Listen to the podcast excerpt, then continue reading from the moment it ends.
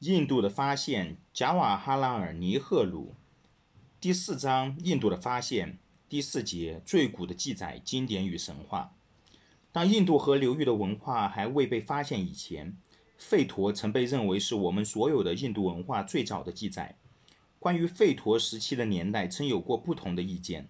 欧洲的学者一般推定的比较晚，而印度的学者则认为早得多。奇怪的是，在印度人方面有把这个时期尽量推早的愿望，因而提高了我们古代文化的重要性。温德尼兹教授认为，吠陀文献的开始是远在公元前两千年，甚至两千五百年，这就把我们引到了很接近于摩亨佐达罗的时代了。现代多数学者公认的离句吠陀中诵诗的时期为公元前一千五百年，但是自从在摩亨佐达罗发掘工作之后，已经有把这些古古代印度经典推得更早的趋向了。无论正确的时期如何，这种文献很有可能是比希腊或以色列的古文都要更早，而且事实上也成为我们所仅有的表现人类心灵的最古文献。马克思缪勒把它称为雅利安人所说的第一句话。吠陀是雅利安人在涌进印度富饶地区时所涌现出来的作品。他们所带来的思想，在伊朗发展的古经阿维斯达出于同一本源，而在印度土地上又更加完整了。甚至吠陀的语言也和阿维斯达的语言有显著的相似的地方。有人已经观察到阿维斯达和吠陀之间的距离，比吠陀和他本国的史诗的梵语之间的距离更接近些。我们应该怎样来考量各种宗教的经典呢？那里面有许多被信徒。相信为神圣的启示，把它加以分析和批判，并且把它看作人类的文献，是常教育开罪于忠实信徒的。然而除此以外，并无别的方法去考量它。我对于阅读宗教书籍总是不免犹豫，他们的硬性片面主张不能使我感动。我所见到的宗教仪式的表面形态不能鼓舞我去探索它的原始根源。但是我又不能不去看这些书，因为对宗教的无知并不是美德，而且往往是严重的缺点。我知道有些这类的书对于人类产生过强有力的影响。任何事物只要能起这种作用，其中必有内在的力量和优点，也就是生活力的源泉。我读这些书的许多部分时，曾感到很大的困难，因为尽管我尽了很大努力，还是不能鼓起足够的兴趣。只有其中一些篇章的真正美妙的文章吸引住我。那时候，半句话或一句话会使我跳动起来，如同触电一样，使我感到真正的伟大就在面前。佛或耶稣所说的话中，有些会带着深长的意义而光芒四射。在我看来，这些话在今日和两千多年以前刚说出来的时候一样都可能适用。这里有无可反驳的真实性，不受时间或空间的影响的永久性。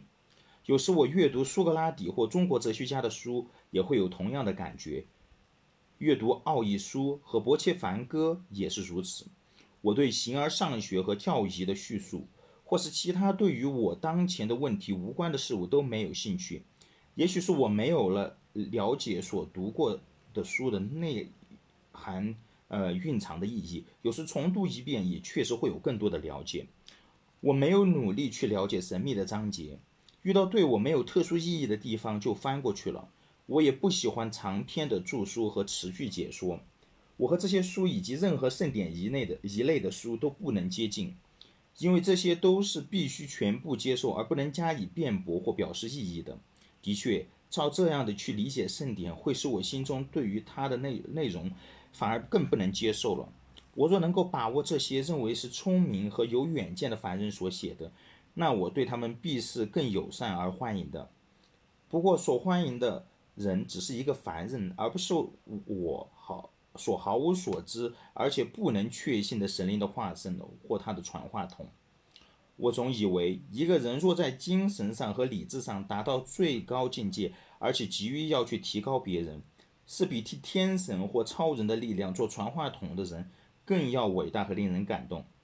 有些宗教的创始者都是令人钦佩的人物，但是我若一想到他们并不是凡人，他们的光辉马上就我就在我的眼中完全消失。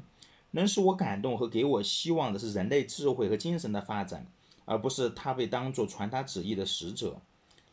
神话对我所引起的反应也是一样。假使人们认为这些故事的内容有真实性，那么整个神话都会成为荒唐无稽的可笑的谬说而已。但是，只要不相信其中的事实，他们就会从一种异彩中发出新的美景，显示出花团锦簇的丰富想象力，并且其中还充满着人类的教训。现在已经没有人相信希腊那些男女众神的故事，所以我们可以毫无困难地欣赏他们。而他们也就成为我们所承受的一部分心灵遗产了。假如我们一定要把这些神话信以为真，这是精神上何等的负担！而且在信仰的重压之下，我们还要如何地常常看不见他们有价值的地方？印度的神话更是丰富，范围更广大，非常美丽，并且充满意义。我时常感觉奇怪，他们这些男女都是何样的人？居然会使灿烂的梦境和美妙的幻想成为有形的东西呢？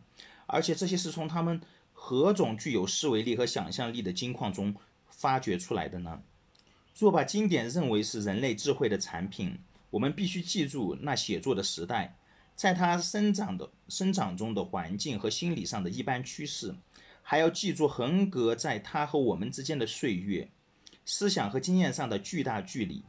我们不要去理会那宗教仪式和习惯的装饰上的外衣，而要记清这些经典在发展中的社会背景。人生问题之中有许多是带着经常性，有多少是带着永恒性？所以在这些古书中也能有持久的兴趣。